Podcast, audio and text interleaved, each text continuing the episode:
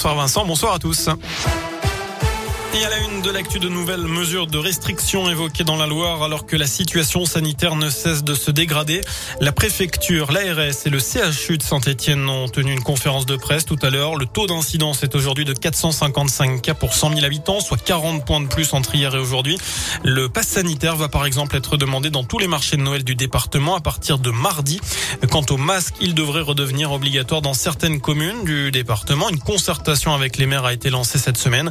Je rappelle que 9 cas du variant Omicron ont été détectés en France, dont un en Auvergne-Rhône-Alpes. Mais ce n'est pas forcément ce variant qui inquiète le plus Olivier Bossard. C'est le directeur général du CHU de Saint-Étienne.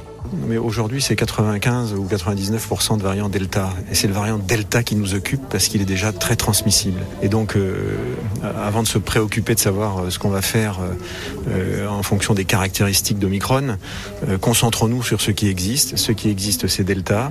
Et pour lutter contre Delta, c'est un vaccination, deux gestes barrières ou un geste barrière, deux vaccinations.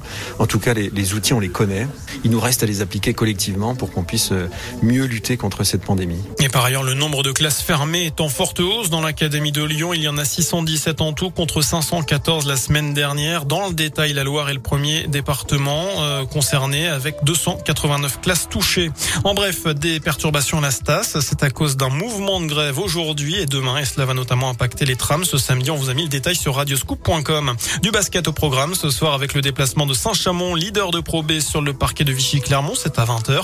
Et en première division, la chorale de Rouen sera à Nanterre demain soir à la même heure. Enfin, le coup d'envoi de la 35e édition du Téléthon, 30 heures d'émission en direct sur France Télé, des milliers d'animations dans toute la France pour récolter des fonds pour la recherche sur les maladies rares.